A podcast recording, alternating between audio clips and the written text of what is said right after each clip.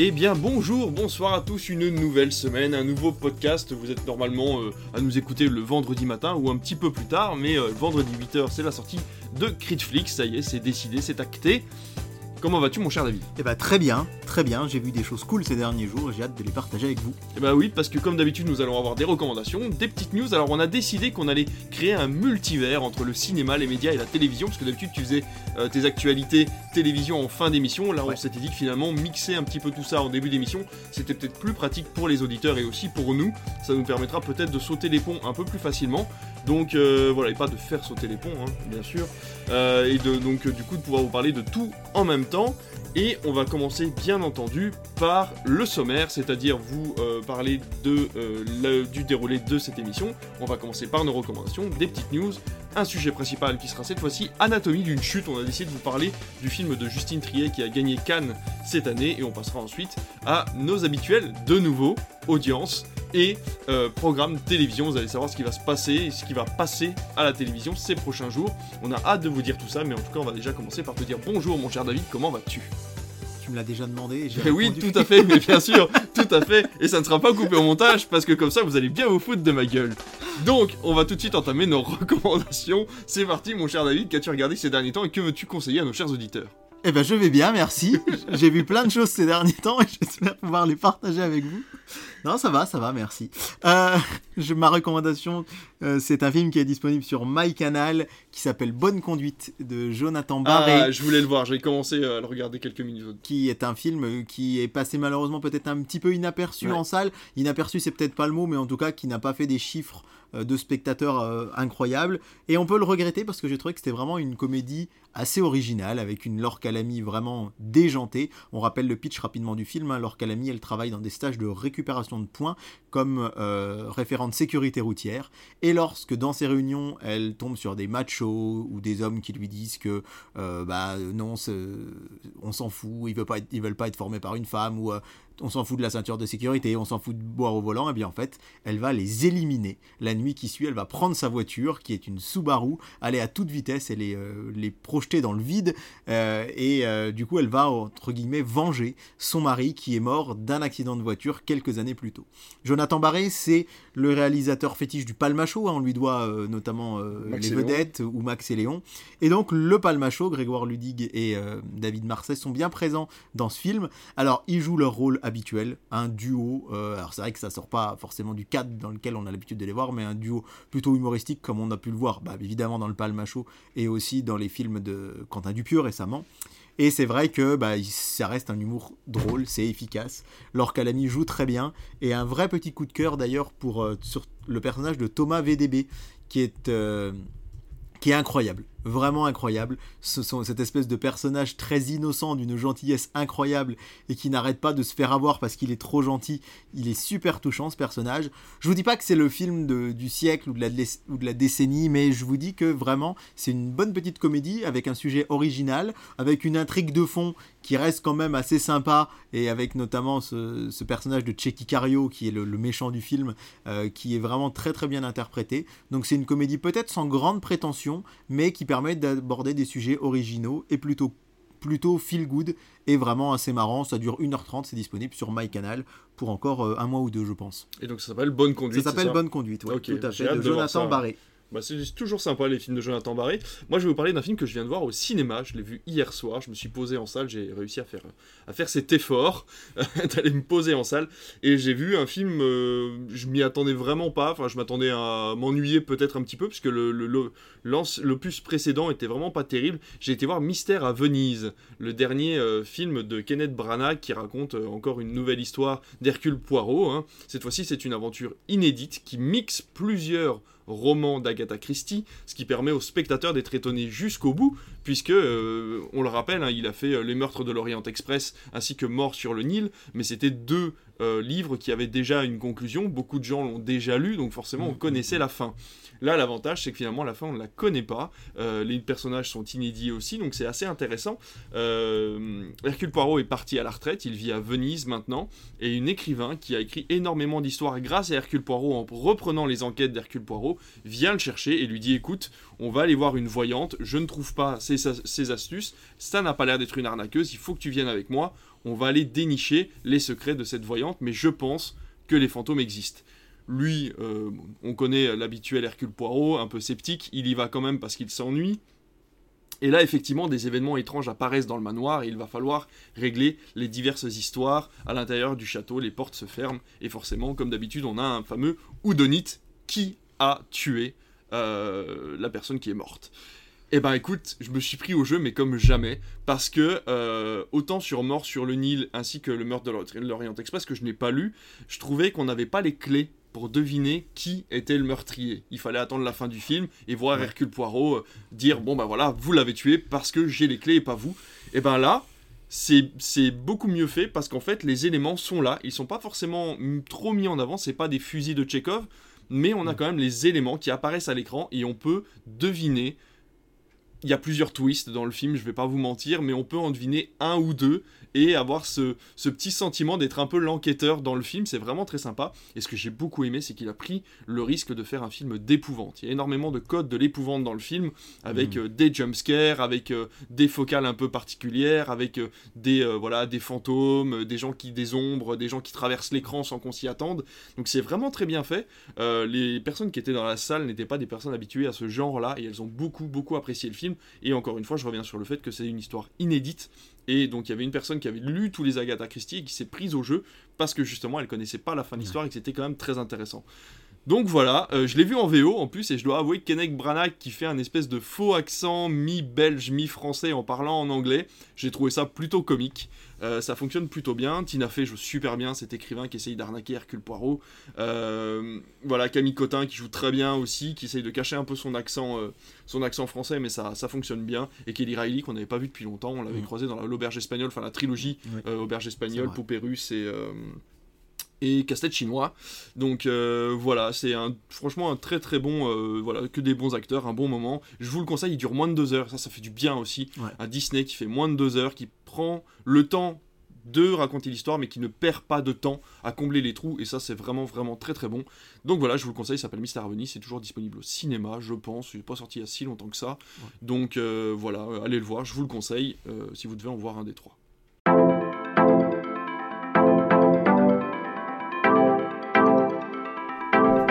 On va passer tout de suite à nos news, du coup on enchaîne directement. Et puis bah écoute, je te laisse commencer mon cher euh, David, que vas-tu nous sortir en première news? Eh bien, je vais bien, merci. J'ai vu beaucoup de choses intéressantes euh, ces derniers temps et je suis ravi de les partager avec Ça aurait pu changer entre temps, entre le début et maintenant. C'est vrai, mais je vais toujours bien. Bien, je vais vous parler euh, du communiqué de presse de Médiamétrie qui nous parle de l'année radio 2022-2023. En fait, Médiamétrie, là, fait le bilan de. Calmement. Exactement, alors je l'ai déjà fait la il y a 15 pour ça, mais j'ai envie d'avoir des, tu sais, des, des running gags. Des running gags comme ça pour les auditeurs qui nous écoutent. Euh, ils font le bilan de l'année radio, de l'année scolaire écoulée, hein, du 1er septembre jusqu'à la fin de l'été. C'est pas les audiences radio, mais c'est bien un bilan général du média radio par rapport aux Français. Médiamétrie rappelle tout d'abord que 7 Français sur 10 écoutent la radio chaque jour. Donc on est sur les catégories 4 ans et plus. Donc 7 Français sur 10, c'est vraiment énorme il faut dire qu'un auditeur français écoute la, la, radio en moyenne 2h36 par jour. Alors moi qui avais l'impression d'être un gros consommateur de radio, je me rends compte que c'est pas le cas puisque j'écoute environ 1h, 1h20, ce qui correspond en fait à mes trajets de, de, travail, hein, enfin de mon domicile jusqu'au travail. Après il faut penser qu'il y a les retraités qui laissent la radio allumée toute la journée, les Parisiens dans, les, dans, la circulation qui peuvent rester jusqu'à 1 heure euh, dans leur voiture à écouter la radio. Oui, euh. Euh, les routiers qui écoutent parfois la radio toute la journée. Donc c'est bien 12 millions de Français qui sont au rendez-vous euh, sur le prime time de la radio. Le prime time de la radio, on rappelle, celui de la télé, c'est à partir de 21h, mm. officiellement jusqu'à 22h30. Eh bien, le prime time radio, c'est le matin et le pic d'audience, nous révèle Médiamétrie, c'est 8h du matin. C'est 8h pile, c'est le moment de la journée où les gens écoutent le plus la radio, puisqu'il y a environ 12 millions de Français euh, qui sont à l'écoute de la radio à ce moment-là, et que euh, près de la moitié des Français écoutent la radio, 44%, entre 6h et 9h tous les jours. 44% des Français écoutent la radio à cette heure-là. Euh, il faut dire que, alors, la tranche d'âge parmi laquelle les gens écoutent le plus la radio, c'est les 35-59 ans. Puisque 80% d'entre eux euh, écoutent la radio tous les jours. Alors, mélangé, hein, euh, musical, généraliste, thématique, local. Médiamétrie rappelle aussi qu'il y a plus de 1000 radios en France. hein. Euh, ça, c'est important de le noter. Et euh, donc 80% des 35-59 ans, 74% des plus de 60 ans. Et là où ça pourrait paraître peut-être un peu plus surprenant, c'est qu'il y a quand même 53% des 13-24 ans, donc plus de la moitié des 13-24 ans, et 62% des 25-34 ans qui l'écoutent chaque jour. Rappelons quand même que euh, si vous montez dans la voiture de vos parents qui écoutent la radio, vous êtes comptabilisé, Eh ben oui, comptabilisé comme auditeur. Donc je pense que il y a sans doute pas 53% des 13-24 ans qui vont aller volontairement allumer un poste radio ou écouter la radio sur leur portable. Et notons que c'est chez les cadres hein, que euh, la radio est le plus écoutée, puisque 86% des cadres l'écoutent. Euh, 52% euh, des- de toutes ces écoutes radio se font hors du domicile, Ouais. et euh, en grande majorité en- dans la voiture, puisqu'en fait 35%, un tiers des audiences radio sont dans la voiture. Ouais. Et le reste donc euh, à, domi- à domicile ou en dehors. Euh, et c'est vrai que euh, bah, beaucoup, on nous dit aussi que euh, plus de 9 millions de personnes chaque jour écoutent des stations radio locales. Ouais. Donc euh, ce Ah qui oui, est quand c'est même énorme. euh, ouais, c'est Ouais. énorme. Il faut dire que euh, c'est vrai que nous on a une radio locale par exemple qui est très bien implantée chez nous, qui se développe beaucoup, mais qui permet aussi d'avoir des informations de proximité, ce qu'on n'a pas forcément sur Les grandes radios. sur les grandes radios. Et dernière petite statistique que j'aimerais vous livrer, euh, c'est qu'il faut quand même se dire que 9,3 millions de Français, euh, soit 40% des auditeurs, le font sur support numérique. C'est-à-dire Ok. ne l'écoutent pas avec un poste de radio. Ça fait 60% qui vont l'écouter avec un- une radio euh, type FM, grandes ondes, etc. Alors que soit 40% des gens l'écoutent via un téléphone mobile ou un ordinateur. C'est quand même un gros chiffre. Donc hein. c'est un gros chiffre parce que la plupart des gens qui l'écoutent euh, su- en voiture, c'est via l'autoradio, donc c'est Ouais. considéré comme en étant euh, n'étant pas un Parce support. que le, le DAB est, toujours considéré. Le DAB est considéré comme un. Tu sais pas ça? Alors ça, qu'on considère le DAB comme du numérique parce que ça reste l'équivalent de la TNT, ouais, ouais, la télévision numérique. Là, on est sur de la radio numérique. Mais est-ce que finalement c'est quand même considéré comme une c'est une onde? bonne question, ça je le sais pas. Ouais.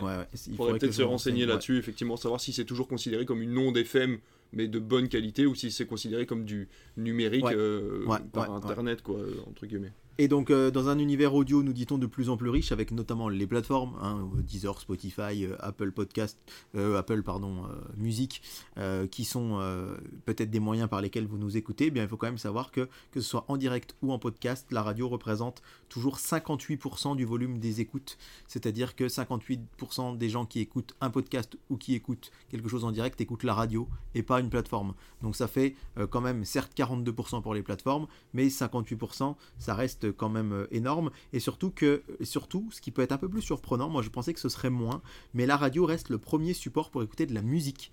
C'est-à-dire que 42% euh, du volume d'écoute euh, des contenus de musique sur une journée sont la radio, et après on a les diverses plateformes qui se divisent. Donc Ah ouais. c'est quand même la radio qui reste le numéro un. Et, euh, et, on va rappeler, puisque vous nous écoutez, c'est comme ça que, vous nous écoutez, que quand même il y a 20 millions d'auditeurs mensuels de podcasts, soit 39% de la population. On a 39% de la population qui écoute au moins un podcast euh, régulièrement, ce qui évidemment là, on va plutôt se tourner vers chez les plus jeunes, mais euh, 50% des 15-24 ans écoutent des podcasts. Donc euh, merci à vous de nous écouter. Et vous devriez d'ailleurs être plus nombreux Oui, vu les voilà. chiffres que tu es en train de me sortir. Donc c'est pas normal, va falloir en parler à, à vos proches pour qu'on soit un peu plus écoutés. Mais en tout cas, effectivement, merci beaucoup. Merci pour toutes ces infos. Euh, ça fait euh, beaucoup Ouais, c'est de. assez intéressant Ouais, je c'est trouve, ouais, ouais, de- carrément. ce panel parce que j'imaginais pas les chiffres aussi importants, notamment chez les jeunes. Et puis c'est bien, je trouve que Médiamétrie va vraiment en profondeur à chaque fois qu'ils étudient ce genre de, de phénomène ou, ou d'habitude. C'est vrai qu'on a toujours énormément de réponses, donc c'est vraiment cool. Moi, je vais partir de la radio, je vais partir du cinéma, je vais parler plateforme, mais pas vraiment, puisque Netflix a annoncé qu'ils allaient sortir leur propre magasin. Euh, des magasins qui vont voir le jour en 2025, pour l'instant sur le territoire américain, Canada et États-Unis, principalement dans les grandes villes, New York, Los Angeles, etc.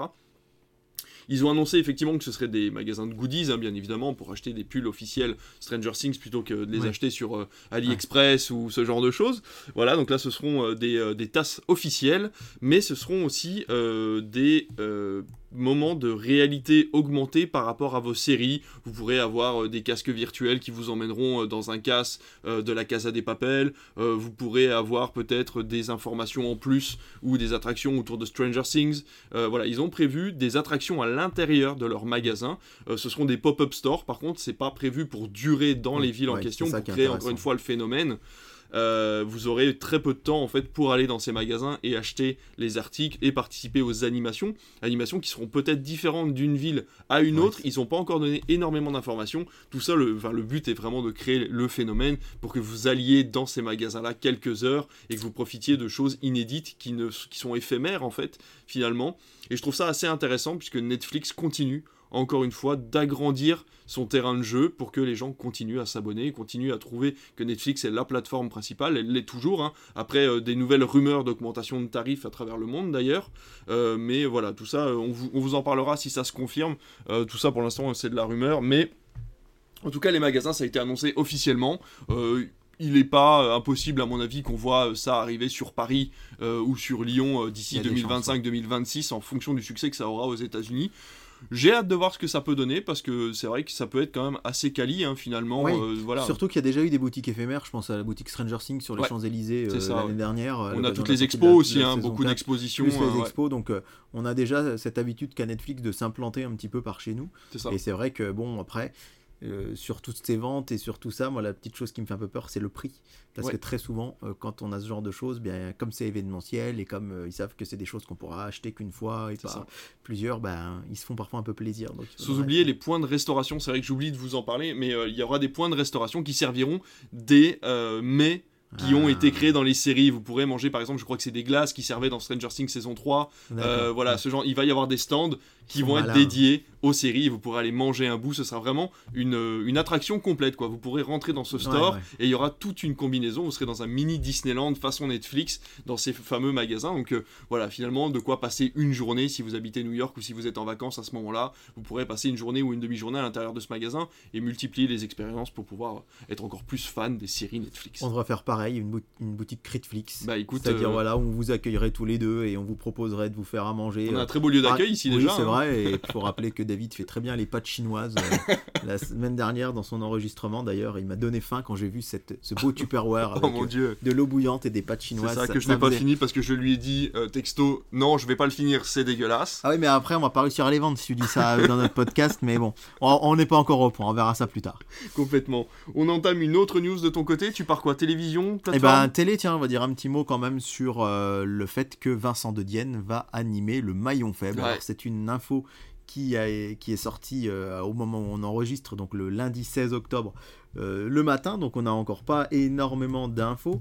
Euh, c'est euh, Michael Zoltobroda de Var Matin qui a sorti l'info, un journaliste éminemment sympathique que j'ai déjà eu au téléphone. Ah faut, c'était le spécialiste média du Parisien. D'accord. Et il a choisi d'aller vivre dans le sud et donc il est spécialiste média dans un journal local maintenant, Var Matin. Et je l'avais eu une fois au téléphone parce qu'il m'avait interviewé par rapport justement aux médias et je l'avais trouvé très sympathique. Et ah, d'ailleurs, il, sort des, il sort toujours des scoops malgré le fait qu'il soit dans le sud et plus basé à Paris. Et donc il a appris le retour du maillon faible. Alors c'est un petit peu un retour à la nostalgie, puisqu'il faut rappeler que TF1, selon de toute vraisemblance, devrait relancer Secret Story en début d'année.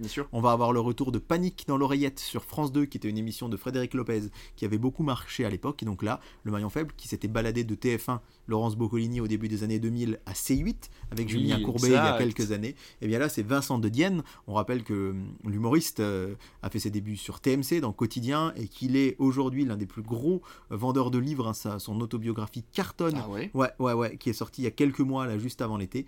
Et donc, il incarnera le maillon faible sur M6. Donc on parlait l'autre fois des nouvelles émissions qu'a lancé M6 qui n'ont pas marché, bien là visiblement ils en lancent euh, une, une ancienne, ils en relancent une ancienne, à voir ce que ça va donner.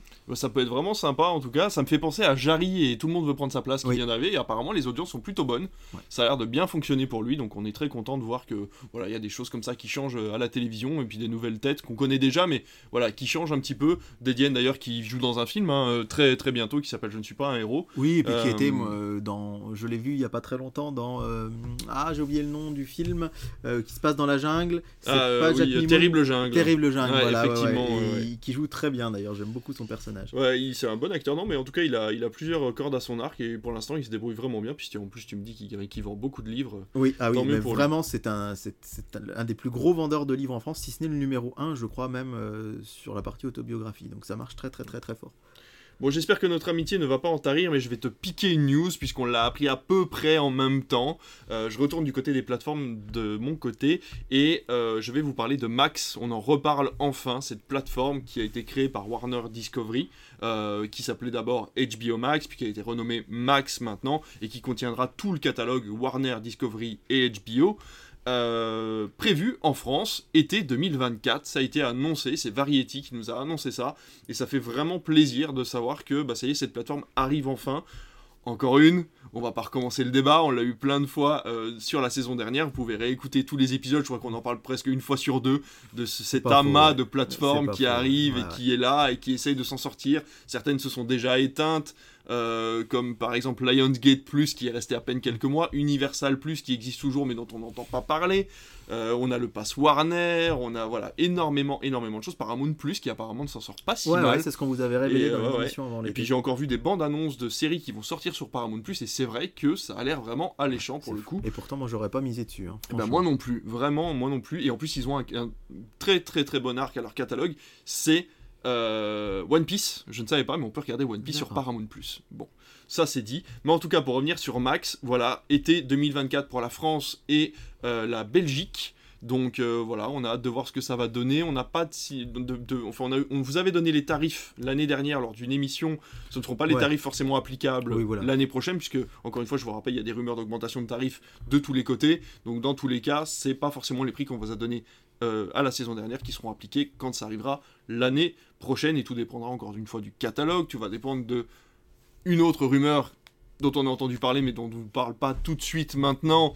Parce que pour l'instant, ça c'est pas encore vérifié, en- voilà. Mais ça pourrait relancer les dés, mais on a des, voilà, on a des rumeurs de rachat euh, de studios à droite à gauche qui pourraient relancer euh, forcément euh, tous les dés dans, dans ce grand amas de studios maintenant aux États-Unis. Mais voilà, en tout cas, Max, été 2024 pour la France et la Belgique. Est-ce que tu veux en tenter une autre ou est-ce qu'on entame notre sujet principal Bah non, je fais la gueule parce que je voulais la- en parler de Max et non, c'est pas vrai du tout. En fait, je t'ai envoyé la news et ça m'arrange bien parce que j'avais rien lu de spécial de plus. Je dirais juste, ben, quid du pass Warner parce que euh, voilà. Moi, je suis abonné au Pass Warner. Je le regarde pas beaucoup, mais, mais je suis abonné au Pass Warner et c'est vrai que bon voilà, on peut un peu se poser la question. Ouais. Non, je pourrais rajouter en, en petite news rapide, malheureusement, le décès de Marwan Bereni. On en a beaucoup parlé Ouais, ces derniers temps, sûr. acteur de Plus belle la vie, qui en plus était un local de chez nous, hein, puisque on enregistre ce podcast depuis la Saône-et-Loire, même si c'est plutôt de l'autre côté du département. Et c'est vrai que c'est quelque chose qui a beaucoup fait réagir sur les réseaux sociaux. Et puis aussi le décès de Suzanne Somers, Oui, qui était bien sûr, j'ai euh, vu ça ce matin. euh, dans Notre Belle Famille, la maman notamment. Alors évidemment, elle a tourné dans plein d'autres choses, mais c'est vrai que moi, Notre Belle Famille, c'est vraiment une des séries qui a bercé mon enfance sur M6 tous les soirs à 20h05. Et euh, j'ai vu que le cast de l'équipe avait beaucoup réagi. Et, évidemment, on va avoir une pensée pour ces deux personnalités euh, du petit écran de séries télé qui nous ont quittés ces derniers jours. Ouais, tu fais bien de nous le dire, effectivement. Eh bien écoute, sur ces, euh, sur ces bonnes nouvelles, on va passer tout de suite à notre sujet principal et on va vous parler d'anatomie d'une chute.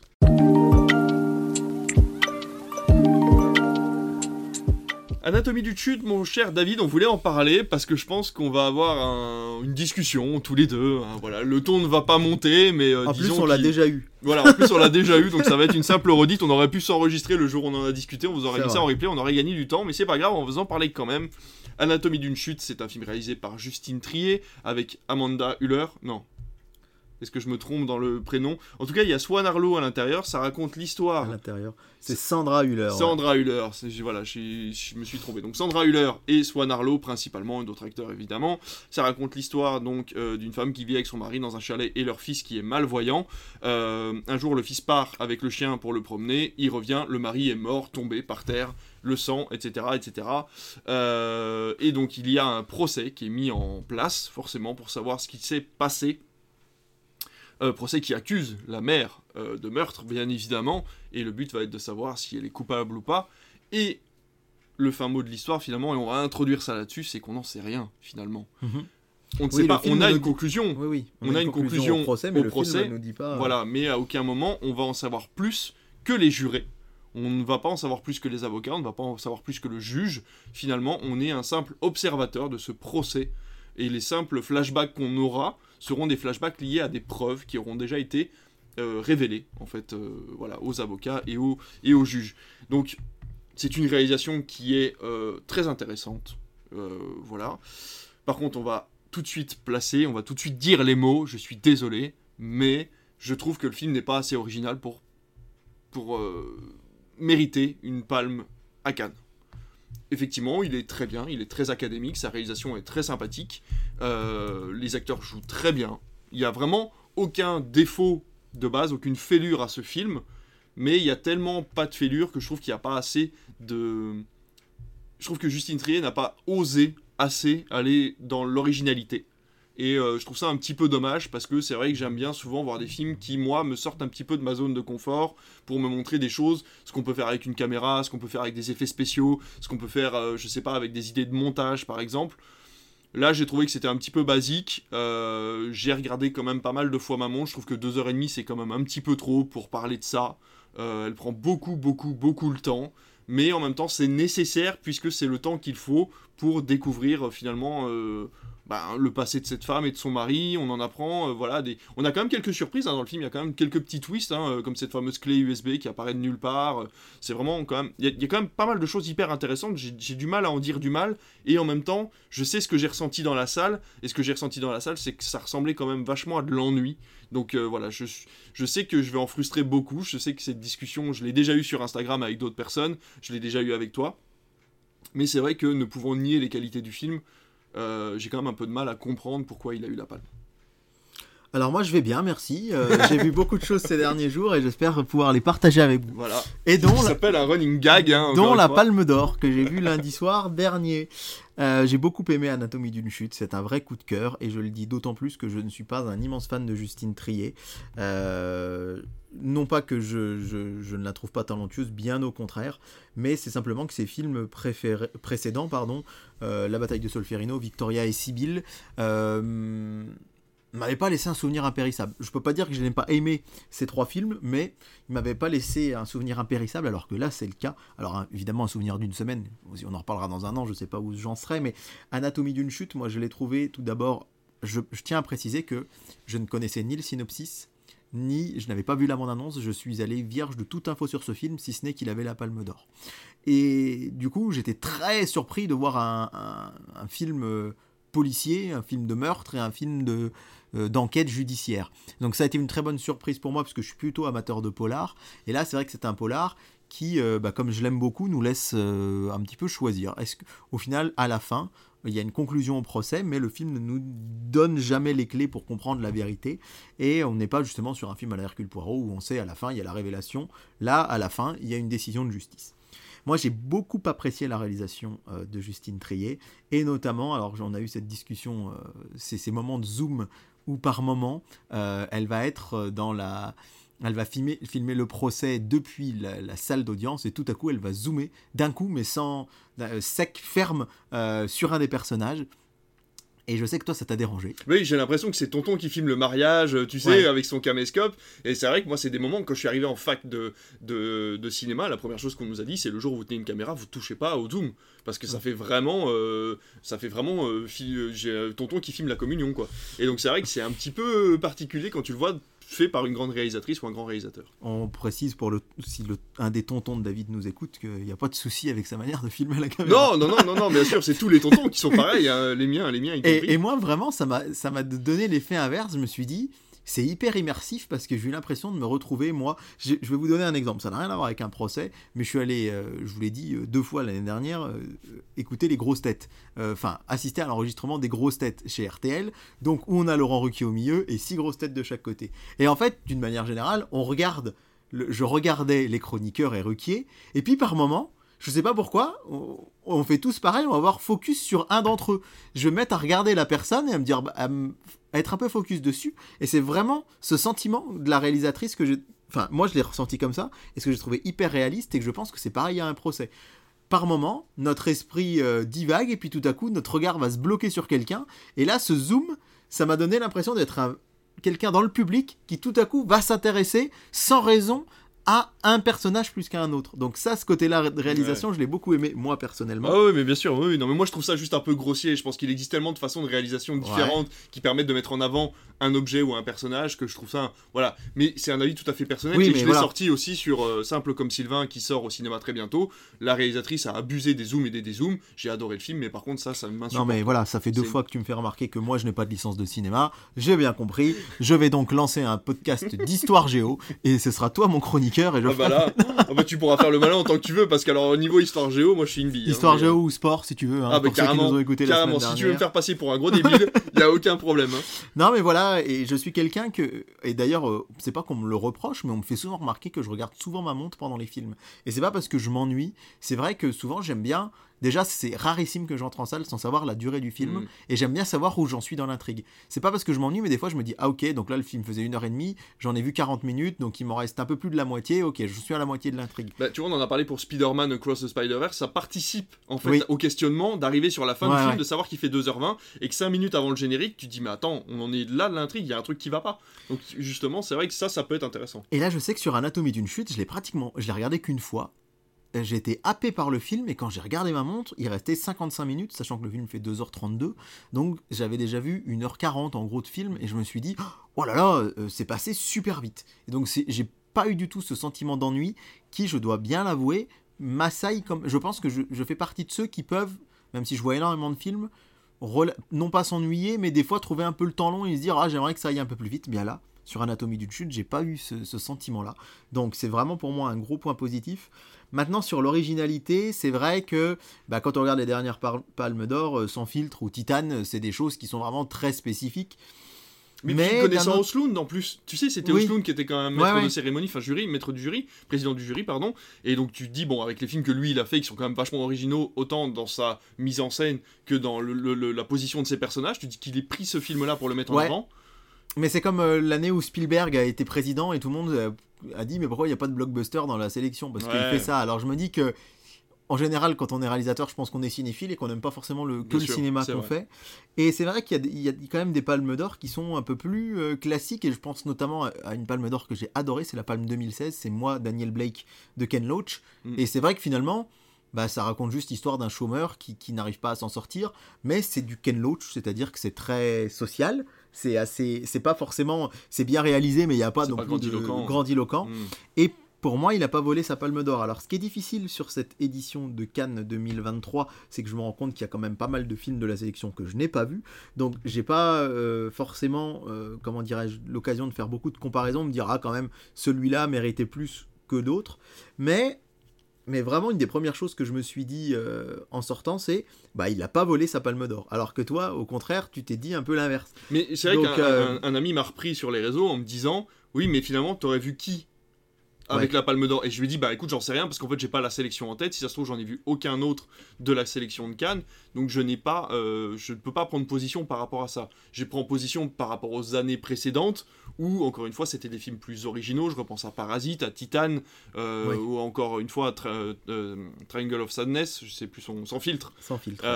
voilà, qui sont vraiment des films qui ont poussé le cinéma dans ses retranchements pour gagner leur palme. Donc c'est vrai que faire un petit pas en arrière comme ça, c'est assez, euh, on va dire, étonnant. Et euh, voilà, je pense que le film va bien vieillir par contre euh, dans, ma, dans ma tête. Et si j'arrive à trouver le bon moment, peut-être le revoir dans des conditions autres, parce qu'on le rappelle, encore une fois, j'ai vu ces conditions-là sur mon temps de travail, j'ai loupé le début du film. Euh, voilà, j'étais en plein, pleine création de programme aussi. Enfin voilà, énormément de choses en tête. Donc est-ce que j'étais pas entièrement focalisé sur le film et ça m'a fait sortir un petit peu de du sujet? C'est possible aussi. Mais c'est vrai que là, j'ai devant les yeux du coup la sélection, le Grand Prix The Zone of Interest de Jonathan Glazer j'ai très envie de le voir, mais je ne l'ai pas vu. Euh, la Passion de Dodin Bouffant, euh, qui est quand même euh, un film dont on a aussi beaucoup parlé, je l'ai pas vu. le prix du jury, c'est Les Feuilles Mortes de Coris Maki, que je n'ai pas vu non plus. Donc, j'ai pas beaucoup de, comparaisons à faire. Hein. Je peux pas dire ben, que, que celui-là le mérite plus qu'un autre. En tout cas, je trouve qu'il ne l'a pas volé. Et après, c'est pas un film vers lequel je me retournerai forcément. Je pense pas qu'il ait un bon, comment dirais-je, de bonnes chances d'être revisionné. À volonté, hein, c'est pas un film, voilà.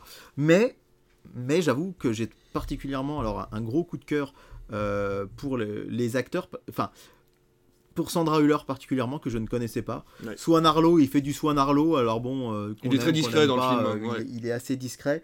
Euh, Antoine Reinhardt qui joue l'avocat général que j'ai trouvé très bon. Ouais. Et puis euh, Milo Machado qui joue euh, ce fils, jeune euh, malvoyant et qui que j'ai trouvé assez épatant, euh, vraiment. Et euh, voilà, c'est- j'ai vraiment passé un très très bon moment en salle. Et je suis content parce qu'on en parlera peut-être la semaine prochaine, mais euh, ça fait deux fois de suite que je vois des, des très bons films euh, en salle et ça ça m'a fait vraiment du bien. Mm. Donc euh, je suis très impatient de voir du coup aussi euh, Mystère à Venise que j'ai pas vu encore. Bah, si tu as Euh, l'occasion, puisque, puisque tu m'as donné bien envie de le découvrir. Donc voilà, pour moi c'était vraiment un bon moment, mais je peux comprendre que ça peut, ça peut être vécu différemment. Oui, mais c'est ça qui fait aussi euh, ces discussions et c'est ça qui fait Cannes aussi. Oui. Ça, voilà, il y a du tumulte, euh, des gens qui sortent de la salle soi-disant en vomissant sur certains films. Enfin, je veux dire, au bout d'un moment, on peut pas plaire à tout le monde et euh, la Palme qui l'année dernière, je- pour te dire, je n'ai même pas vu sans filtre, donc je peux même pas juger par rapport à Anatomie d'une chute. Mais voilà, encore une fois, c'était, la vie sur un premier visionnage en Ouais. salle, voilà. Sur, c'est, hyper différent. hein. J'aurais du mal à te dire lequel. Enfin, je pense sans filtre, j'ado- j'adore Oslund et sans filtre, il est incroyable.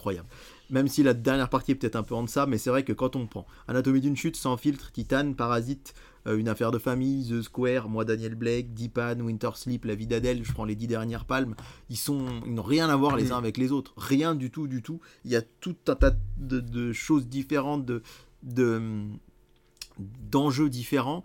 Et c'est vrai que bah, là pour le coup on peut pas dire que Cannes euh, euh, est, est récompensé deux fois le même film parce qu'entre Sans filtre et Anatomie d'une chute euh, il y a un grand écart dans la manière de réaliser dans la manière de traiter le sujet ne serait-ce que dans les sujets Mm. eux-mêmes mais c'est ce qui fait aussi la beauté de ce festival et puis j'avoue que euh, bah, s'il n'avait pas eu la palme étant donné que comme je vous l'ai dit moi Justine Trier j'avais pas eu Mm. des souvenirs impérissables des derniers films je pense en me disant, Ouah, 2h35 de, de Justine Trier, je j'aurais peut-être pas été prêt. Et bien finalement, euh, grand bien m'en a pris. Donc euh, finalement, merci à, à Robin Oslund de lui avoir donné la palme. C'est peut-être aussi pour ça, il y a peut-être ça qui joue en- dans, dans le truc, c'est se dire ok, euh, on va lui donner la palme parce que c'est un film qui mérite d'être vu et que s'il ne l'a pas, ça peut jouer. euh, parce que on, le- on le voit, hein, ça joue sur les entrées. S'il a fait un million d'entrées euh, pour un film canois, arrêt essai, etc., ça prouve bien que le fait qu'il ait eu la palme l'a aidé quand même à faire quelques entrées.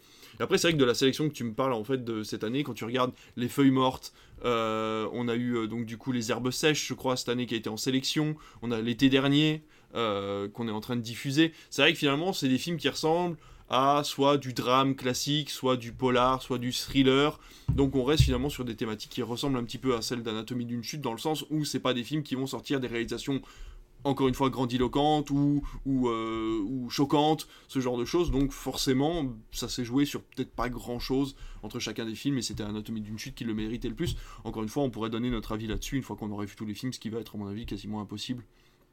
Au vu de la sélection, évidemment. je vais, à mon avis, jamais avoir le temps de prendre le temps de voir tous ces films-là. Mais en tout cas, vous avez notre avis sur Anatomie d'une chute. Ça n'empêche pas que on sera ravi d'avoir votre avis si vous allez le voir ou si vous l'avez vu.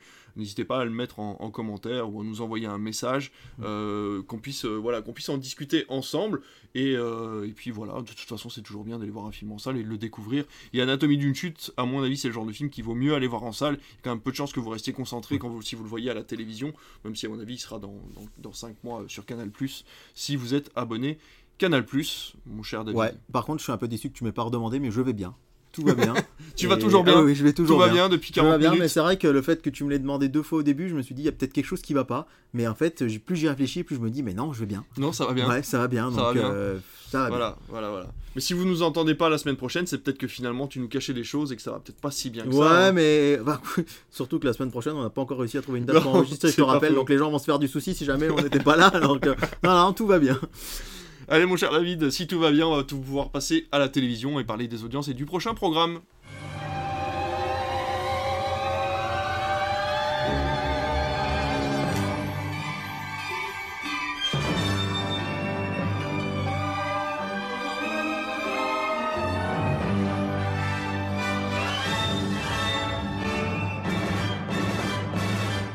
Alors, Oh David, ça fait quoi longtemps C'est quoi cette Alors, voix c'est quoi cette voix Est-ce que Oh, ça va, t'as mon cher David. Bah, Si ça va, c'est oui. peut-être moi qui vais pas bien. C'est peut-être pour ça que je te demande si ça va. Peut-être, oui. Voilà. Euh, non, bah écoute, euh, on n'a pas été là de l'été, on vous a pas Ouais. donné d'audience de l'été, on a fait un petit résumé La semaine sur les- dernière, voilà, semaine vite ouais. fait, hein, mais bon, euh, voilà, on, est, on a été assez discret sur les chiffres, mais là, ça y est, on rentre dans le dur et on va vous parler toutes les semaines maintenant, si on arrive à faire un podcast chaque semaine, ce qui n'a pas l'air d'être bien parti, mais on va essayer de vous parler des audiences euh, de la semaine dernière, qu'est-ce qui a fonctionné à la télé? Alors, on- je vais déjà vous parler du premier duel du dimanche soir de la saison. Bah oui, Qu'en fait, euh, j'aurais. On pourrait imaginer arriver en septembre, mais la Coupe du Monde de, du rugby a, de rugby a rabattu les cartes. Et le vrai premier duel du dimanche soir, il a eu, il a eu lieu le dimanche 8 octobre, puisque ni TF1 ni France 2 n'avaient choisi le rugby en prime time, mais c'était M6 ah oui, avec euh, Fidji-Portugal qui arrive en tête des audiences, mais avec 3,5 millions, mais de point de vue cinéma, c'est Venise n'est pas en Italie sur France 2 qui bat Hitman et Bodyguard 2 euh, sur TF1. À noter d'ailleurs que TF1 l'a mis à son catalogue MyTF1 et qu'on peut donc voir Hitman et Bodyguard 2 gratuitement et à volonté. Et je pense Ah qu'on bah en reparlera dans, ah les, bah oui. dans les prochaines semaines parce que TF1 va lancer sa plateforme. Euh, différente de MyTF1 qui bon va être ouais, sa plateforme gratuite euh, pour l'après Salto ok. euh, donc une, pla- une plateforme avec des pubs. Alors on ne sait pas encore exactement comment elle va s'appeler, comment les choses vont se configurer, mais je voulais pas vous le mettre en news parce que c'est encore assez Mm. flou. Mais il y aura une plateforme gratuite, TF1 bientôt, et quid du cinéma dessus? Peut-être que sur cette plateforme gratuite, un peu à la manière de France.tv, on aura du cinéma gratuit made in TF1, donc sans doute Mm. un peu plus familial. D'ailleurs, j'en profite pour dire, j'ai oublié de le dire tout à l'heure, c'est que Bonne Conduite, j'étais surpris de voir que c'est un film TF1 production, Ah oui, alors que c'est un, un petit distributeur. J'ai oublié qui est-ce qui. euh, c'est- Tandem, non, Euh, Tandem ou Pan C'est Pan, je crois. de distribution. hein. Ouais, ouais, ouais. C'est ouais, ceux ouais. qui avaient sorti coupé. Oui, voilà. Et c'est vrai que euh, c'est c'est curieux de voir euh, TF1 s'associer à un petit distributeur Ah, comme ça. Et d'imaginer euh, d'ailleurs Bonne Conduite en prime sur TF1, euh, Voilà. ça peut être un petit peu surprenant. Mais quelle chance de pouvoir regarder en boucle Hitman et Bodyguard 2, finalement. Hein. Oui, alors j'ai commencé de le regarder. Et puis euh, c'est pas que j'ai pas voulu le finir, mais c'est que j'ai pas voulu le finir. Non, je, je, c'est difficile de suivre à la fois le rugby et le Ouais, reste. oui, forcément. Et voilà. Mais bon, allez, on va sauter au jeudi 12 octobre avec euh, la première diffusion à la télé de OSS 117, Alerte Rouge, en Afrique noire, du très, du très controversé Nicolas Bedos. Rappelons qu'il a sa série qui vient de sortir sur Prime, mais, que Prime a décidé de ne Mm. pas faire de promo. Et donc, euh, OSS 117 arrive deuxième avec 2,2 millions de téléspectateurs. Derrière, Sophie Cross, c'était la fiction de France 3 à 2,8 millions. Et TF1 proposait un concert un jeudi soir. Tous avec les Bleus, le concert événement qui a porté bonheur à l'équipe de France, qui rappelons-le a été éliminé ce dimanche. Et euh, il a fait donc 2 millions de téléspectateurs, ce concert, tous avec les Bleus. Et à noter aussi que jeudi marquait le retour de, euh, d'une émission culte, Il y a que la vérité qui compte, qui était une émission de deuxième Bataille partie de, Fontaine. de, de soirée sur TF1, alors que nous étions encore de frêles adolescents, puisque c'était dans les années 2002, 3, 4, je crois. Et donc, retour gagnant sur C8, puisque grâce à Il y a que la vérité qui compte, euh, C8 passe le million de téléspectateurs, ils sont Bien. à presque 1 million 2, et ils sont au coude à coude avec France 2, qui ne fait qu'un million 4 Aïe, aïe, aïe. avec envoyé spécial. Donc, euh, effectivement, euh, c'était euh, c'était vraiment un très bon score pour euh, C8. Vendredi soir, le foot en tête. Il n'y a pas que le rugby dans la vie, et heureusement, puisque la France était éliminée. Et euh, le foot en tête Ça fait mal, hein. Ah oui, ça fait très mal. Ça fait très très mal. Pays-Bas-France, donc euh, en football, euh, qui fait 6 millions Pour la 5, préparation à l'euro, c'est ça ouais, qualificatif à l'euro, puisque les- la France s'est qualifiée grâce à ce match. Et 6 millions 5, c'est quand même sacré score. un. Devant les petits meurtres d'Agatha Christie, 2 millions 7. Et la proposition sur M6, euh, qui fait un score euh, tout à fait honorable avec 1 million 7 pour un film euh, quand même, euh, voilà, euh, américain, Mhm. pas forcément très connu Mm. mais qui est largement devant France 3 et son million de téléspectateurs. À noter que pour les audiences du foot, on y reviendra la semaine prochaine, mais ça devrait être assez intéressant de voir ce que va donner le match de mardi France-Écosse, puisque c'est un match amical, sans enjeu, et de voir si malgré tout les téléspectateurs répondent présents. Samedi soir, là, euh, le quart de finale de euh, l'Irlande face à la Nouvelle-Zélande fait presque euh, 9 millions 3 sur TF1. Pour euh, un match sans l'équipe de France, c'est quand même pas rien, mais il faudra s'y habituer puisque l'équipe de France a été éliminée. euh, ouais, non, c'est hier soir au Ça moment va où on enregistre et du coup, Ça va, David non, ouais, ça fait mal aux fesses quand même. Tu vois, je fais bien Euh, de te poser la question quand même. Mais c'est ça. On tient quelque chose, hein Sur France 3, les mystères de l'école de gendarmerie. Deuxième place, 3 millions de Oh la téléspectateurs. vache Et France 3, pour un nouveau, nouvel épisode de Meurtre A, a annoncé, euh, tu l'as peut-être vu passer cette info quand même, une euh, star de choc pour jouer l'un des personnages, puisque ce sera Jean-Pierre Foucault. Oui, Jean-Pierre j'ai vu Foucault, alors qu'il va débarquer sur France 3 pour une fiction, euh, il est, on va dire, presque en pré-retraite, hein, puisqu'il Ouais, ne, bah, fait plus, présente plus il ne rien. fait plus que Miss France Ouais. en décembre, et donc il va venir faire un, un meurtre euh, dans la région marseillaise, puisqu'il vous rappelez que c'est quand même une figure de Marseille, euh, euh, Jean-Pierre Foucault. Et enfin, dimanche soir, donc la défaite de l'équipe de France qui euh, s'incline d'un point seulement hein, face à l'Afrique du Sud sur notamment euh, quelques erreurs d'arbitrage, faut-il le rappeler. Euh, Ouais, ouais, ouais. France-Afrique du Sud, euh, 16 500 000 Oh, téléspectateurs. c'est bien. Et on en plaisante, mais sachez que où ça fait vraiment la tronche ce matin, et d'ailleurs je n'ai pas été voir la cotation en bourse de TF1, mais ça m'étonnerait pas qu'elle soit pas forcément euh, au mieux de sa forme, c'est que euh, TF1 a quand même dépensé 50 millions de- d'euros pour la Coupe du Monde de rugby, et surtout demandait 350 000 euros le spot de pub pendant la finale, si l'équipe de France était présente. L'équipe de France n'étant pas, il faut s'attendre à une audience, je pense, pour la finale de la Coupe du Monde qui sera sans doute autour de 8-9 millions de téléspectateurs. On aurait pu espérer aller à 20 euh, s'il y avait eu la France. Donc en termes de rentrée publicitaire, c'est vrai que euh, c'est peut-être aussi parce que je m'intéresse beaucoup aux, médias, mais j'y pense toujours. Quand il y a Mm. un flop comme ça, je me dis aïe aïe aïe, la, les ch- la chaîne comme TF1.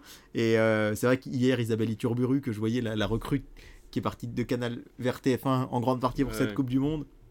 Voilà, mais score euh, hallucinant, 16 millions de téléspectateurs en moyenne, on est monté à 18 en fin de match, 62% des téléspectateurs hein, euh, étaient euh, sur TF1. Brokenwood est deuxième sur France 3 avec 1,8 million, hein, donc on passe de 16 millions à 1,8 million forcément.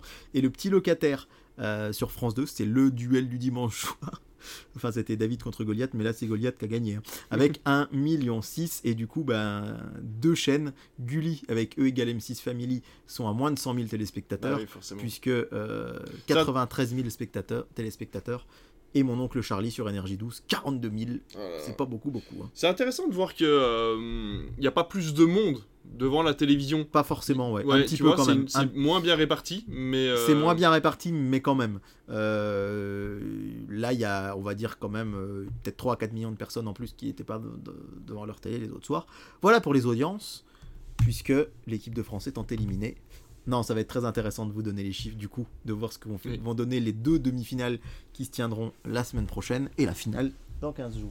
Est-ce que, euh, au risque de passer ignare et de me faire insulter euh, dans les commentaires, n'hésitez pas, ça nous fait du, du- de la visibilité. Euh, Est-ce que tu peux nous dire le score? Parce que du coup, j'ai pas du tout suivi, moi je. 29-28. Ah non. Mais si, c'est je te dis, un Ah point. ouais. un point avec notamment un moment où on tire une transformation, il y a un joueur qui s'est élancé et qui a contré la transformation comme ça avec les mains alors qu'il s'était lancé avant la course d'élan et que l'arbitre ne l'a pas vu. Bref. Ah ça va sinon? Moi ça va, ça va très bien. J'ai juste acheté un polo de l'équipe de France, la casquette, je suis juste allé voir trois matchs après tout. Et euh, ça fait trois éditions de suite que la France est éliminée en quart de finale. Rendez-vous en- en Australie en 2025. Le programme télé de ces prochains jours, cher David.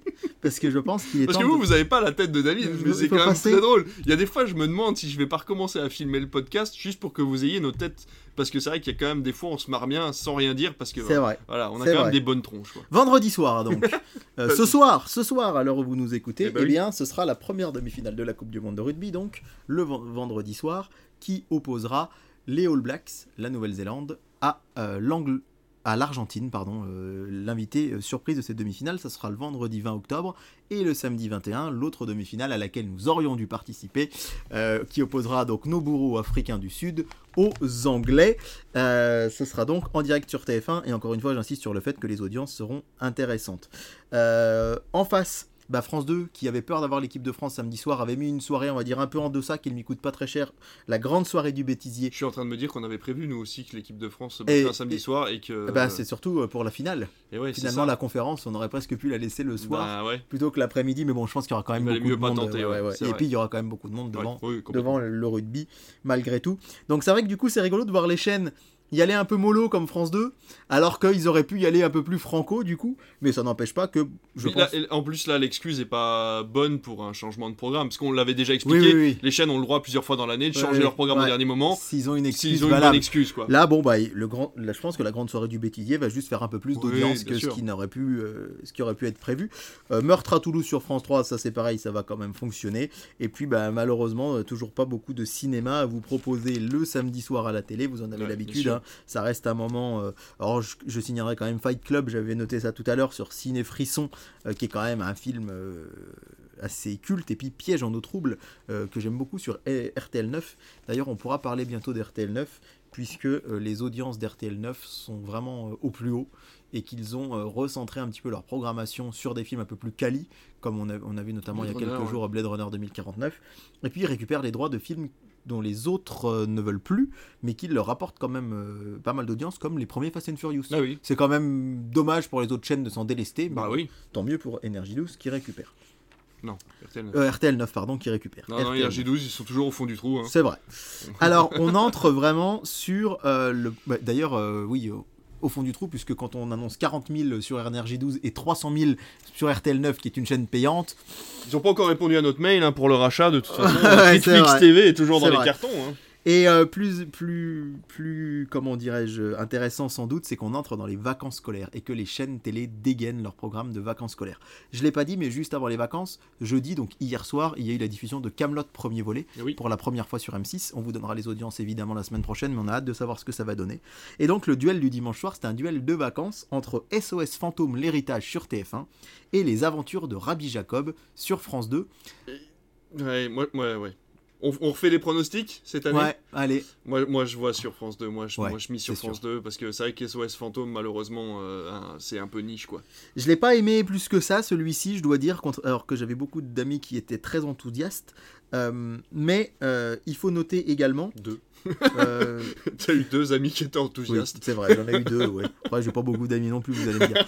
Mais euh, je me permets de noter une chose qui est quand même très intéressante pour les audiences et qu'il faut absolument signaler c'est que les vacances de la Toussaint, contrairement à celles de février ou de Pâques, ce sont des vacances où toutes les zones sont en vacances en même temps.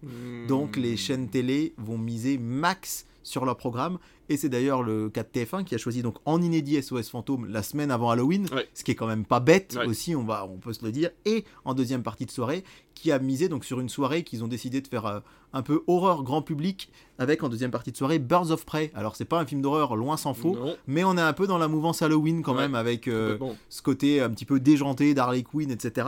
Donc je pense que sur toute la soirée, il y a des gens qui vont se dire allez avec les enfants regarder SOS Fantôme et puis après on se fait Bird of Prey. D'ailleurs, on a euh, les conséquences de la nouvelle chronologie des médias, on le voit tout de suite, puisque SOS Fantôme l'héritage a été annoncé en grande pompe sur Prime Video Oui. il y a quelques semaines, quelques mois même. Ouais. Je crois que c'était en début d'été ou en milieu d'été, et il est seulement diffusé pour la première fois en clair sur les chaînes Oui. de télévision. Donc ça y est, les, chaînes de télévision arrivent après les plateformes Oui. depuis la nouvelle. Oui, oui, euh, oui, depuis la chronologie nouvelle. Par contre, euh, ils y vont direct, hein, puisqu'il faut rappeler qu'il est Ouais. sorti euh, ce film euh, à Noël 2021. Et donc là, on est 22 mois après. Donc on est vraiment dans le- les- la fenêtre de tir de droit de diffusion.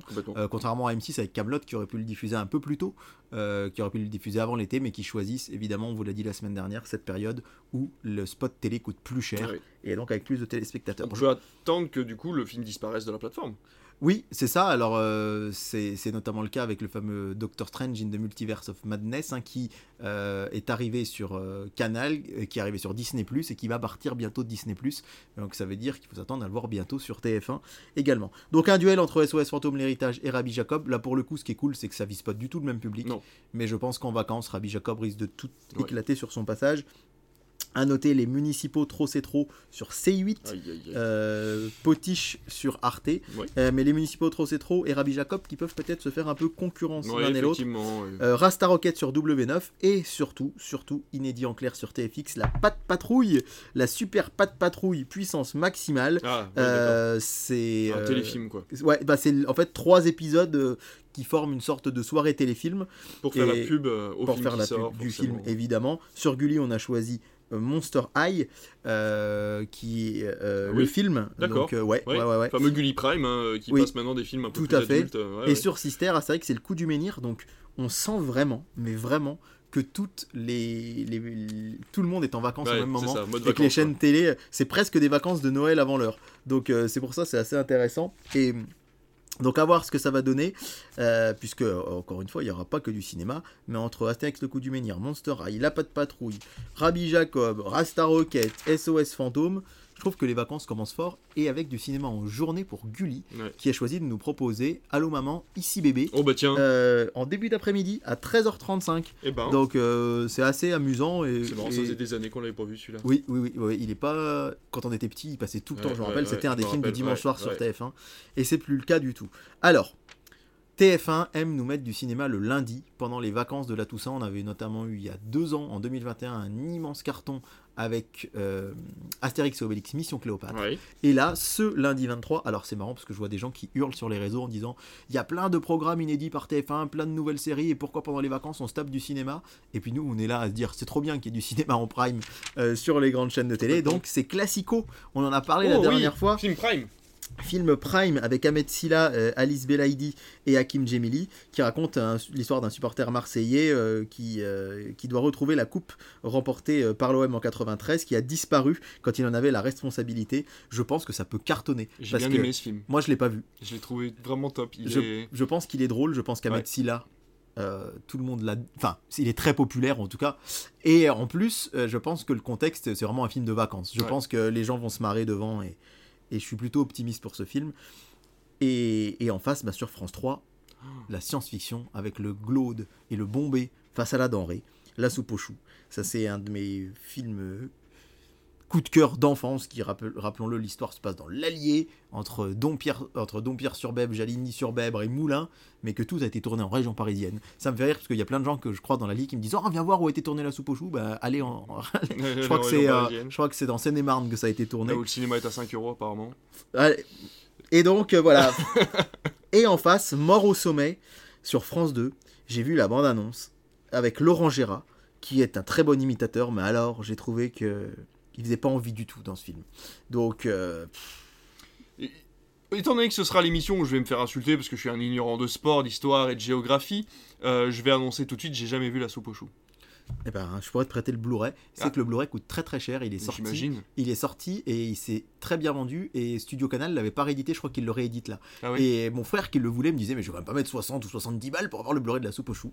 Alors que moi je l'ai donc je peux te le prêter mais tu le revends pas sur Vinted. Euh, en face bah, sur M6 il y aura L'amour est dans le pré et c'est Bah bien oui. de le dire parce que Ouais. c'est toujours un, carton. Ouais. Toujours du cinéma euh, on va dire de patrimoine sur Arte avec La vie de château euh, de Jean-Paul Rapneau avec Philippe Noiret.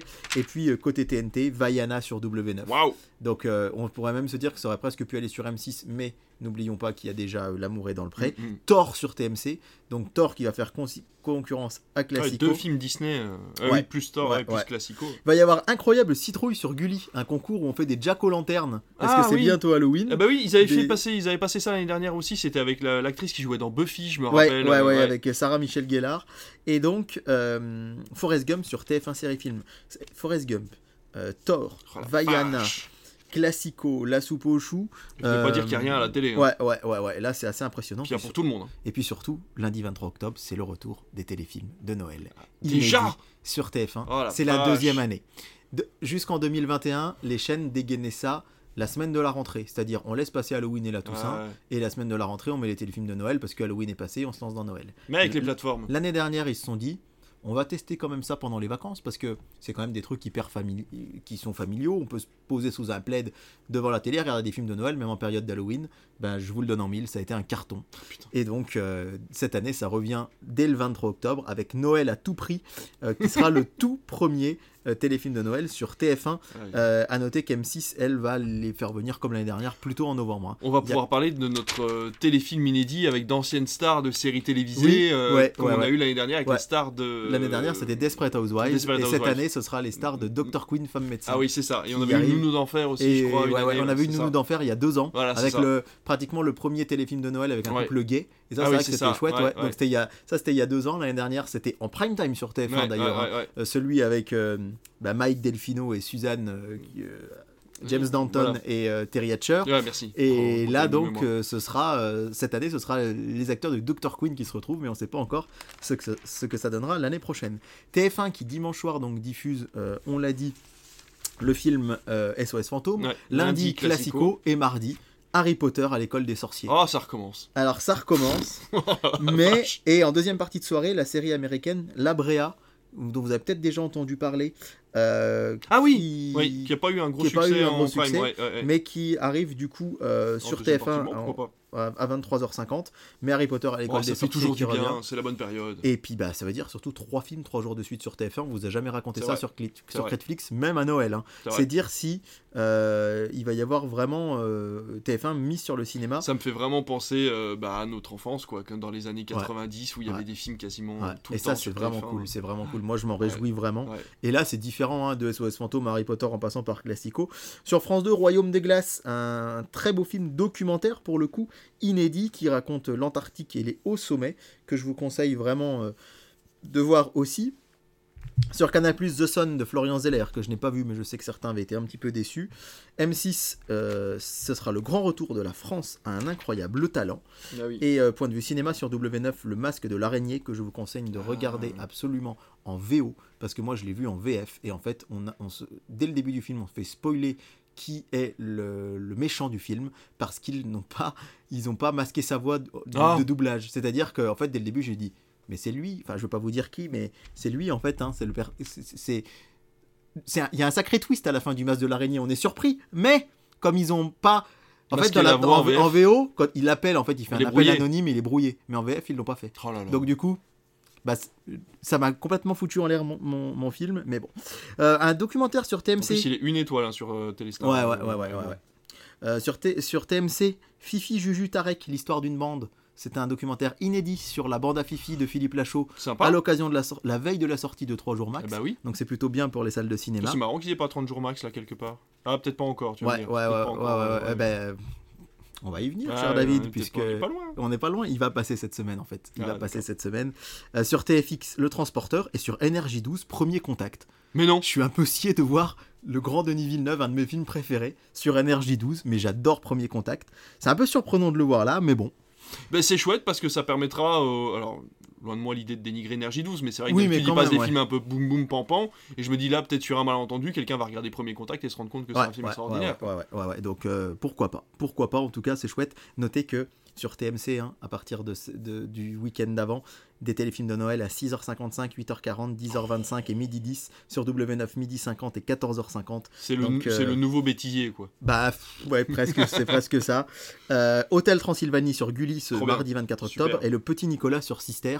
Ah, Donc euh, Oh, point sacrée sélection eh, encore, hein. encore, euh, Oh. j'ai l'impression que tous les soirs on Ouais, vous dit des- ouais. que c'est des jours de malade. ouais. Arrêtez de payer vos plateformes, hein, vous allez avoir de quoi faire pendant les vacances. Ah, hein. c'est un peu ça. Mercredi, la nouvelle saison de New Amsterdam sur TF1, je vous le dis parce que ça veut dire qu'il n'y a plus euh, de films, mais en a déjà eu trois jours de suite. Et la recette secrète des cookies de Noël à 14h. C'est c'est l'inédit. Euh, pas de cinéma sur les grandes chaînes, à noter PSG AC Milan euh, sur euh, Canal+. Vous pourrez donc aller voir 3 jours max euh, si vous le souhaitez dans les salles ce jour-là. Il y aura quand même Elle s'en va d'Emmanuel Berco avec Catherine Deneuve. C'est pas forcément hyper feel good. hein, euh, Mm, mm. C'est assez, je l'avais vu à l'époque ce film, c'est assez émouvant sur une, une sexagénaire qui prend la route pour essayer de changer les idées de son quotidien. Et par contre, c'est l'événement, je pense, ciné du jour. Ce sera sur Sister avec Cendrillon euh, de Kenneth Branagh Ah. euh, de 2015, euh, qui euh, avait eu son, son petit succès à Je sais pas l'époque. que c'était lui qui avait fait ça. Et euh, il y a quelque chose quand même qui me taraude un petit peu. C'était le premier Euh, live action, je crois, de chez Disney. hein. Ouais, euh, c'était maléfique le premier. Ah, exact. C'était maléfique le premier. Euh, c'est qu'on on a un. Enfin. TF1 Série Film qui diffuse des inédits d'amour, gloire et beauté à 6h15 le matin. Ah, C'est-à-dire qu'en oui. fait, il passe sur TF1 Série Film avant de passer sur TF1. Donc si vous êtes Ah fan, vous pouvez mettre un réveil pour le voir avant. Ça prépare la suite. Oui, On vous en parlait la semaine dernière. Oui, oui, oui, peut-être. Euh, autre, fi- autre, autre film, Mauvaise Herbe euh, de, de Kairon sur Ouais. C-Star Pareil que c'est un beau ce film. soir-là. Mais sinon, c'est vrai qu'il n'y a pas beaucoup, beaucoup d'autres choses à se mettre sous se la dent. mercredi soir, Euh, si ce n'est euh, Fast and Furious 3, hein, je vous l'ai dit, il y a le Mm. sur, sur RTL euh, 9. RTL 9. bien sûr. Et voilà donc pour le mercredi. Et alors le jeudi, c'est le retour du cinéma avec 30 jours max sur M6. Ah, Puisque oui, TF1 c'est vrai, c'est eux qui ont... TF1 Ah a les droits des films de Philippe Lachaud et M6 de Tarek Boudali. Pourtant, c'est pas M6 qui a passé à Libby.com Oui, alors pour le, le premier, Ah, mais le, euh, oui, le d'accord. 2, euh, non, non, non, euh, c'est TF1 pardon Ah, qui a passé à TF1 qui a passé, Libby.com, ouais, ok. c'est Babysitter, Ah, euh. Babysitting pardon qui était sur M6, Ouais, ouais. Euh, Épouse-moi mon pote aussi il y a peu de temps et donc 30 jours max qui arrive euh, ce jour-là sur euh, M6. Alors je pense que ça risque de faire beaucoup Ouais, d'audience ouais. puisque ce sera la première diffusion. Ensuite, la bande à Fifi, les nouveaux rois de la comédie. Un documentaire. Mais c'est pas le même que la veille, parce que ça c'est un documentaire fait par M6 Eh oui, et le mardi soir c'est un documentaire fait par TF1. TF1 qui va donc euh, continuer avec la. France 2 Comment? France 2 Non, c'était sur TMC donc c'est un documentaire. Ah, TMC, TF1. je croyais qu'il Oui, était oui, diffusé oui. sur France 2, excuse-moi. Non, non, c'est sur, c'est sur TMC. Ok. Euh, le film, on effacera, le téléfilm, pardon, on n'effacera pas les souvenirs avec Vincent Denou. euh, ah, avec Annelise Esme et Stéphane Debac sur France 3, c'est une rediffusion, ça fait pas très vacances. Hein. Vise le cœur sur TF1, c'est une série qui marche très bien, Ouais. mais qui fait pas forcément très vacances non plus. Donc c'est vrai qu'autant euh, dimanche, lundi, mardi, on a des sélections très familiales, peut-être un peu moins euh, là. Alors quand même 30 jours max, hein, je pense que il y a beaucoup de gens qui vont, aller, qui vont le regarder à la télé, qui vont venir voir par la suite 3 jours max. Donc c'est plutôt cool, on rappelle Mm. que c'est toujours un peu gagnant-gagnant entre la télé et le cinéma. Toujours il y a que la vérité qui compte. Est-ce que Vise le cœur, premier épisode d'une nouvelle saison pendant les vacances, c'est pas l'occasion, comme tu le disais avec N'oubliez pas les paroles, de peut-être avoir un Ouais. nouveau public qui va Alors rester là, ce sera 3 et 4, puisque les Ah. premiers sont diffusés Ok, jeudi J'ai rien 18 dit alors. face à Camelot. Ok. Mais vu qu'on n'a pas donné le programme Bah de oui, cette semaine, la semaine ça. dernière, c'est pour ça. Point de vue cinéma, euh, Paul W.S. Anderson avec Pompéi sur W9, c'est quand même pas fou. Expandable 3, qui prépare évidemment la sortie du 4 Bien sûr. sur TMC. Hunger Games 2 sur TFX. Qui prépare la sortie de Hunger de Games Hunger Games, voilà. Et, et en inédit en clair, les Trolls 2 Ah, super sur Gulli. Putain. Et ouais. Ouais. C'est vrai que le cinéma et la télévision, euh, si c'est pas main Ouais. dans la main, Ouais, là quand même. euh, Là en ce moment, c'est vraiment très très main dans la main et c'est chouette. À noter aussi la faille sur Chéri 25. Mais en tout cas, c'est un programme ouais, qui, je trouve, est quand même euh, assez quali. Ah, enfin, il y Et- a un très bon film de procès. Ouais, ouais, ouais, tout à fait. On vous le Tout à fait. aussi. Et à noter euh, SOS Fantôme, le premier, Ghostbusters sur RTL 9. Super. Un jeudi 26 octobre, c'est plutôt cool. Euh, et enfin, vendredi 27 octobre, Coupe du Monde de rugby, match pour la troisième place à laquelle la. France ne participera pas puisqu'éliminée en quart de finale. en demi-finale, ils auraient pu y aller, mais bon. Euh, en inédit, en clair, sur, euh, pardon, pas en clair, en crypté, 10 jours encore sans Brassens euh, sur euh, Canal+. Et 10 jours encore sans maman, parce qu'à Brass... Brass... En fait, comme il veut plus couper, je sais que vous allez l'entendre ça. Sur France 3, il y a Brassens. Brassens par Brassens. Et du coup, sur Canal+, 10 jours encore sans maman. Et si vous faites comme moi, vous appelez entre la 4 et la 3, ça fait 10 jours encore sans Brassens. Il y a peut-être moyen sur Oh les scènes où il n'y a pas la maman de zapper sur la 3 et de vous rendre compte qu'en fait c'est peut-être sans Brassens finalement. Et à 15h20, The Fablemans qui arrive sur Canal+. Ah, super. Euh, voilà, euh, aussi.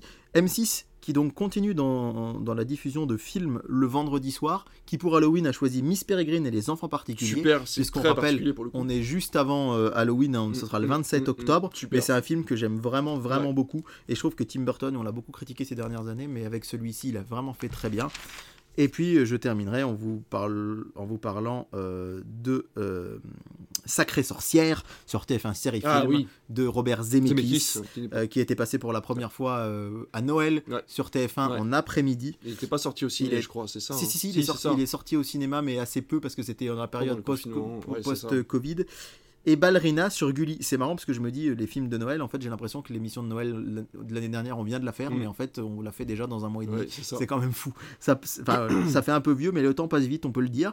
Donc voilà, euh, avec un bêtisier d'Halloween sur TFX, Paranormal, 13 phénomènes, les 13 phé- phénomènes les plus incroyables pardon, sur TMC, on voit quand même qu'on est vraiment dans une vraie dynamique halloweenesque en cette semaine, donc qui vous emmène du vendredi 20 au vendredi 27 octobre. Et puis, bah, on se donne rendez-vous la semaine prochaine pour vous raconter ce qui arrive, avec notamment, rappelons-le, samedi soir, une finale de la Coupe du Monde à laquelle l'équipe de France ne participera pas. Eh bien, on fera cette émission sans l'équipe de France, du coup, peut-être qu'ils auront le temps de nous répondre, on pourra peut-être les interviewer, du coup, puisqu'ils ne participent plus à la Ouais. Coupe du Monde.